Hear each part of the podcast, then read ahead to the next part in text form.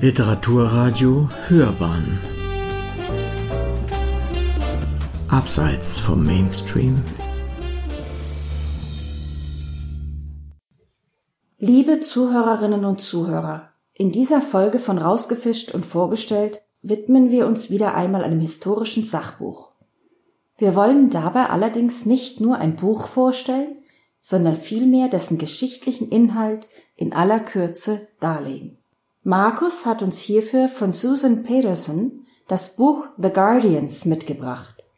Die Autorin ist hochdotierte Professorin an der Columbia University in New York und forscht seit Jahren in der Geschichte des sogenannten Völkerbundes, der zu Englisch League of Nations. In den letzten Jahren sind im englischsprachigen Raum viele Bücher erschienen, welche sich mit diesem Thema auseinandersetzen. Leider ist das hier vorzustellende Buch noch nicht in deutscher Sprache erschienen. Es geht um die kurze, aber unglaublich bedeutende Periode von 1919 bis 1939 und dabei speziell um den Völkerbund, also die Vorgängerorganisation der UNO, welche bereits 1920 ihre Arbeit aufnahm. Das Werk handelt von einem weitgehend unbekannten Kapitel, nämlich der Arbeit der sogenannten Mandatskommission, die sich ab 1919 mit der Verwaltung der ehemaligen deutschen Kolonien bzw. türkischen Reichsteile beschäftigte. Sie wurde 1919 als unabhängige Verwaltungseinheit gegründet Zunächst wurde sie ausschließlich mit Vertretern der Siegermächte, also Großbritannien, Frankreich, Belgien, Japan und Italien besetzt. Später stießen aber auch Vertreter von Staaten dazu, die nicht am Krieg teilgenommen hatten, etwa der Schweiz, Spanien und den Niederlanden. Und welche Gebiete waren die erwähnten ehemaligen deutschen und türkischen Kolonien, welche dann dieser Mandatskommission unterstellt wurden oder welche von dieser verwaltet wurden? Das betraf große Teile der arabischen Halbinsel wie Irak, Palästina, Syrien und natürlich die früheren deutschen sogenannten Schutzgebiete in Afrika und Asien. Diese Imperien in Anführungszeichen waren nach dem Ende des Ersten Weltkrieges von den alliierten Siegern konfisziert und quasi als Kriegsbeute untereinander aufgeteilt worden. Das war völkerrechtlich durchaus problematisch. Aus heutiger Sicht könnte man dieses Vorgehen ironisch mit den Worten kommentieren, dass hier Räuber Räuber bestahlen. Wie wurde denn dieses Vorgehen in Deutschland und in der Türkei kommentiert? Während sich die neu gegründete Türkei unter Atatürk rasch mit dem Verlust ihres ehemaligen Südens abfand, gab es in Deutschland eine sehr aktive Koloniallobby. Sie repräsentierte zwar nur einen kleinen Teil der Bevölkerung, polemisierte aber wütend gegen das, was sie den Raub unserer Kolonien nannte. Und was bedeutet es faktisch, wenn diese Gebiete verwaltet werden von der Mandatskommission? Waren die Staaten also wieder nicht souverän? Verstehe ich das richtig? Ja, hier kommt eine Errungenschaft nach dem Ersten Weltkrieg ins Spiel, und zwar die 14 Punkte des amerikanischen Präsidenten Woodrow Wilson, die das Selbstbestimmungsrecht für alle Völker forderten. Und damit waren explizit auch die Einwohner der von den Siegern und Besiegten verwalteten, wir dürfen verschärfend sagen, ausgebeuteten Kolonien gemeint. Wenn aber der 14-Punkte-Plan von Wilson und damit wohl die Souveränität der Staaten aus den USA stammt, also die Idee, und Woodrow Wilson diese auch etabliert hat, warum gehörten dann die USA nicht zu den Mandatsstaaten dieser Kolonialverwaltung? Präsident Wilson konnte sich mit der Idee des Völkerbundes in seinem eigenen Land nicht durchsetzen. Die USA waren über die europäische Machtpolitik verärgert und zogen sich für nahezu 20 Jahre in die selbstgewählte Isolation zurück. Und nun fehlt ja noch ein wichtiger Akteur, nämlich Deutschland. Diesmal nicht das Kaiserreich, sondern die neu gegründete Weimarer Republik. Ja, dieser Akteur war vielleicht sogar der wichtigste, denn in Deutschland der Weimarer Republik war man keinesfalls gewillt, den Verlust der ehemaligen Kolonien so einfach hinzunehmen. Noch waren der deutschen Politik die Hände gebunden, das sollte aber nicht so bleiben, dazu später noch mehr. Die Kommission nahm also 1919 ihre Arbeit auf. Sie folgte zunächst guter alter imperialer Vorkriegspolitik, Die Mandatmächte England, Frankreich, Belgien und Japan betrachteten den Neuerwerb in Anführungsstrichen als ihr rechtmäßiges Eigentum und hielten eine Rückkoppelung mit dem Völkerbund in Genf für einen lästigen Formalismus, den man schon irgendwie umgehen konnte. Aber genau hier machten sie die Rechnung ohne den Wirt. Wilsons Ideen waren weltweit auf fruchtbaren Boden gefallen, gerade und vor allem in den europäischen Kolonien. Überall in Indien, Afrika, Arabien und auf fernen Atollen der Südsee wurden diese Versprechen von den Einheimischen eingefordert. Sie wollten souveräne Staaten werden. Und wie ging die Mandatskommission damit um? Sie war ja mehrheitlich auch mit Interessenvertretern der Kolonialmächte besetzt. Zunächst versuchte sie ganz im Sinne europäischen Machterhalts zu agieren. Vor allem Frankreich und Belgien waren keinesfalls gewillt, auf ihre Rechte wiederum in Anführungsstrichen zu verzichten. Italien war bei der Verteilung der deutschen und türkischen Besitzungen leer ausgegangen und blickte deshalb mit Argusaugen auf jede weitere geografische Verschiebung zu seinem Nachteil. Japan, um einmal ein nicht-europäisches Beispiel zu nennen, war keinesfalls gewillt, sich bei der Verwaltung der ehemaligen deutschen Archipele in der Südsee vom Völkerbund dazwischenfunken zu lassen. Klammheimlich rüstete es diese zu maritimen Stützpunkten aus, um von dort eine aggressive Expansionspolitik betreiben zu können. Das sollten die europäischen Kolonialmächte im Zweiten Weltkrieg noch zu spüren bekommen. Also, wenn ich es richtig verstanden habe, Markus, hatten wir durch den Versailler Vertrag sehr wohl eine Aufteilung der ehemaligen Kolonien. Und dann wurde die Mandatskommission wie eine Art Feigenblatt zwar darüber gesetzt, aber hatte erstmals noch gar nicht so viel zu sagen und die Länder haben sich auch nicht unbedingt so viel darum geschert, was in dieser Mandatskommission besprochen und beschlossen wurde. So ist es. Sie war weitgehend machtlos. Sie hatte rein repräsentative Aufgaben. Sie war letztlich eine Verbeugung vor Wilsons 14 Thesen, ohne dass sie autonom handelte. Zu Beginn der 20er Jahre war das auf jeden Fall so. Und sie hätte dies auch weiterhin getan, wenn nicht drei neue Faktoren aufgetreten wären. Der erste Faktor war das Petitionsrecht der Einwohner in den verwalteten Gebieten. Der zweite eine Lobbybewegung, die diese Petitionen vor Ort, also in Genf, vehement unterstützte. Und der dritte Punkt eine internationale Presse, die die Öffentlichkeit herstellte und die Autonomiebestrebungen in den Mandatsgebieten mit Wohlwollen begleitete. Und nun geschah etwas Interessantes. Es hagelte Petitionen, Eingaben, Beschwerden aus Syrien, Samoa, Libanon, Togo, dem ehemaligen Deutsch-Südwestafrika, um nur einige wenige Beispiele zu nennen. Und die Kommission musste sich damit auseinandersetzen, auch wenn sie zunächst einmal nur repräsentative Funktionen hatte und als Feigenblatt gedacht war. Zwar hatten die wenigsten dieser Petitionen Erfolg, die meisten versandeten in der Ablage, aber der kontinuierliche Strom zeigte Wirkung. Die Kommission forderte die Mandatsmächte auf, Rechenschaft abzulegen.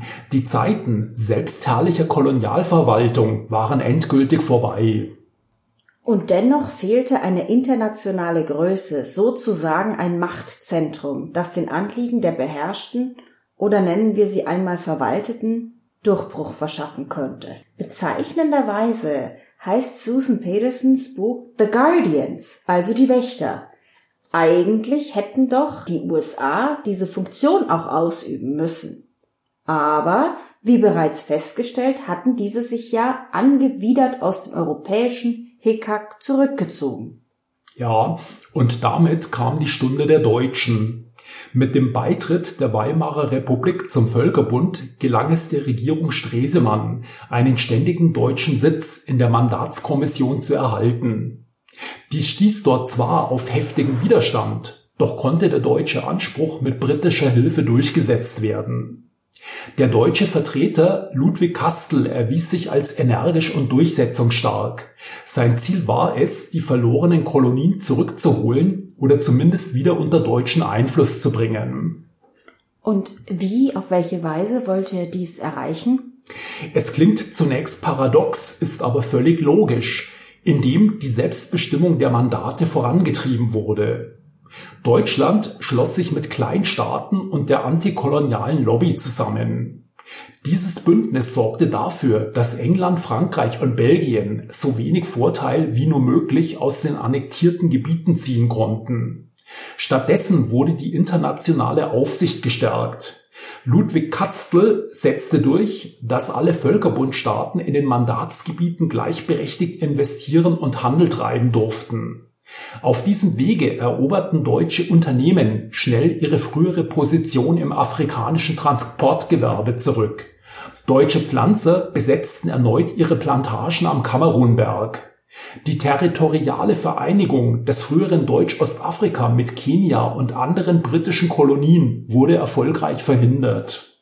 In Genf bestanden ja die deutschen diplomatischen Vertreter darauf, dass alle Mandatsgebiete so schnell wie möglich in die Unabhängigkeit entlassen werden sollten. Ja, dies betraf natürlich auch den Nahen Osten.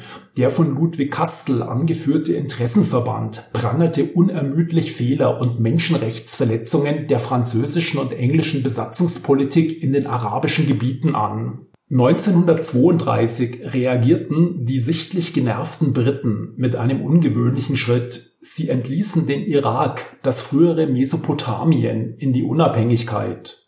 Natürlich nicht, ohne sich weiterhin die Nutzungsrechte an den dortigen Ölvorkommen zu sichern. Dennoch, dies war ein völliges Novum in der jüngeren europäischen Kolonialgeschichte, ein historischer Präzedenzfall. Und die Deutschen rieben sich die Hände. Sie hatten ihren geopolitischen Einfluss weit über die ehemaligen Kolonien hinaus zurückgewonnen. Gleichzeitig konnten sie sich im Glanz des globalen Vorkämpfers für Selbstbestimmung und Freiheit sonnen. Es entbehrt ja nicht einer gewissen Ironie, dass die Weimarer Republik genau die Funktion ausübte, die naturgemäß den USA hätte zukommen müssen. Und das mit großem Erfolg. Susan Pedersen bezeichnet die Phase 1926 bis 1933 als die goldene Zeit der Mandatskommission. Es wurden rechtsstaatliche Normen und Verfahren entwickelt, auf die die verwalteten Völker vertrauen konnten. In der Rückschau muss das deutsche Wirken in der Kommission als fortschrittlich und segensreich bewertet werden.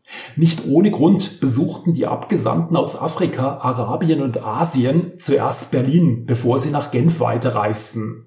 Sie wussten, dass dort ihr wichtigster und mächtigster Verbündeter saß.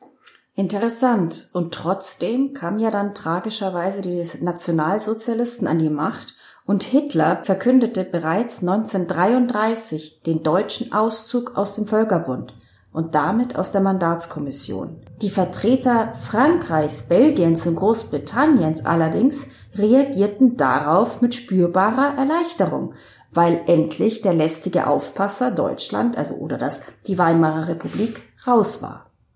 Ja, dieses Aufatmen sollte allerdings nur von kurzer Dauer sein, denn nun bekam man es mit einem Deutschland zu tun, das unter dem Hakenkreuz offene Expansionspolitik sowohl in Europa wie auch in Übersee betrieb. Die Situation verschärfte sich, auch Japan hatte die Mandatskommission verlassen und 1935 begann Italien den Krieg gegen das afrikanische Kaiserreich Abessinien. Der Völkerbund reagierte hilflos. Und nun sollte das, ich zitiere Susan Peterson in Übersetzung, schändlichste Kapitel der Mandatsverwaltung beginnen. Denn England und Frankreich beabsichtigten Nazi-Deutschland mit Kolonialbesitz zufriedenzustellen. Ja, Neville Chamberlain ließ Adolf Hitler am 3. März 1938 in Berlin über seinen Botschafter Henderson ein weitreichendes Angebot zukommen. Ganz Afrika unterhalb des fünften Breitengrades und oberhalb des Sambesi sollte neu verteilt werden unter gemeinsamen wirtschaftlichen und humanitären Bedingungen. Deutschland sollte, vor allem auf Kosten Portugals, Belgiens und Frankreichs, ein mittelafrikanisches Dreieck erhalten. Ein Aufteilungsplan, der 1911 schon einmal zwischen Großbritannien und dem Deutschen Kaiserreich beschlossen wurde, dann aber durch den Ausbruch des Ersten Weltkrieges zunichte gemacht worden war. Peterson spricht von Danegeld, ein historischer Begriff, der sich wohl am besten mit Lösegeld oder Tributzahlung übersetzen lässt. Man wollte sich über die Köpfe der Afrikaner hinweg deutsches Wohlverhalten in Europa verkaufen. Chamberlains Colonial Appeasement sollte mit friedlichen Grenzveränderungen in Osteuropa, ebenfalls zugunsten Nazi-Deutschlands, verbunden werden. Allerdings hatte Chamberlain sein Gegenüber völlig falsch eingeschätzt. Adolf Hitler war nie ernsthaft an Kolonien in Afrika oder Asien interessiert gewesen. Die ehemaligen deutschen Schutzgebiete betrachtete er durchaus zutreffend als wirtschaftlich und strategisch wertlos. Chamberlains Angebot wurde daher nie beantwortet. Der Imperialismus der Nazi war ganz auf Europa zentriert. Aber das sollten Frankreich, Belgien und vor allem auch Osteuropa, wie wir alle wissen, bald zu spüren bekommen. Ja, oder wie es Hermann Göring gegenüber dem sichtlich enttäuschten britischen Botschafter formulierte, Sie können uns ganz Afrika zu Füßen legen, es wird uns niemals Österreich ersetzen. Acht Tage später marschierten die deutschen Truppen in das Nachbarland ein. Nach dem kolonialen Beginn und der goldenen Zeit nähern wir uns nun der Schlussphase der Mandatskommission. Wodurch war diese Schlussphase gekennzeichnet? Im Wesentlichen durch Stillstand. Die Kommission fuhr de facto auf Autopilot. Spätestens ab 1935 musste mit einem Krieg auch in Europa gerechnet werden. Die Zollschranken um die Mandatsgebiete wurden hochgefahren. Frankreich, Großbritannien und Belgien zentrierten ihre Kolonien weitgehend auf das Mutterland. Der Internationalismus der 20er Jahre war endgültig Geschichte. Mit Kriegsausbruch sahen sich die europäischen Kolonialmächte größten Druck ausgesetzt. Während in Afrika die italienische Expansion noch zurückgeschlagen werden konnte, versetzten die Japaner dem europäischen Kolonialismus in Asien endgültig den Todesstoß. Hinzu kam, dass die beiden wahren Sieger des Zweiten Weltkrieges, die USA und die Sowjetunion, jedem Imperialismus klassischer europäischer Prägung feindlich gegenüberstanden. Dies wurde besonders deutlich, als im Januar 1946 in London die erste Vollversammlung der UNO eröffnet wurde. Die früheren Mitglieder der einstmals so einflussreichen Mandatskommission fanden sich nur noch auf den Hinterbänken wieder. Ihre Uhr war erkennbar abgelaufen. Gleichwohl ist die Bilanz der Mandatskommission beeindruckend. Es gelang ihr in knapp 20 Jahren gewaltiger politischer Umbrüche eine Herrschaft des Rechts in Anführungszeichen über Gebiete zu etablieren, denen zuvor jede Eigenständigkeit und Selbstverwaltung kategorisch abgesprochen wurde. Sie bereitete die Unabhängigkeit dieser Länder vor, die nach dem Zweiten Weltkrieg Wirklichkeit werden sollte. Der Völkerbund wird in der Historie oft kritisch sein Wirken als Chronologie des Scheiterns wahrgenommen. Für die Mandatskommission trifft dieses Urteil ganz sicher nicht zu. Ich möchte zusammenfassend sagen, dass das heute rausgefischte Buch eines der spannendsten Kapitel der Geschichte nach dem Ersten und vor dem Zweiten Weltkrieg beleuchtet. Mir persönlich war es vollkommen unbekannt. Und wer jetzt von unseren Zuhörerinnen und Zuhörern Lunte gerochen hat, dem wünschen wir viel Spaß bei der Lektüre.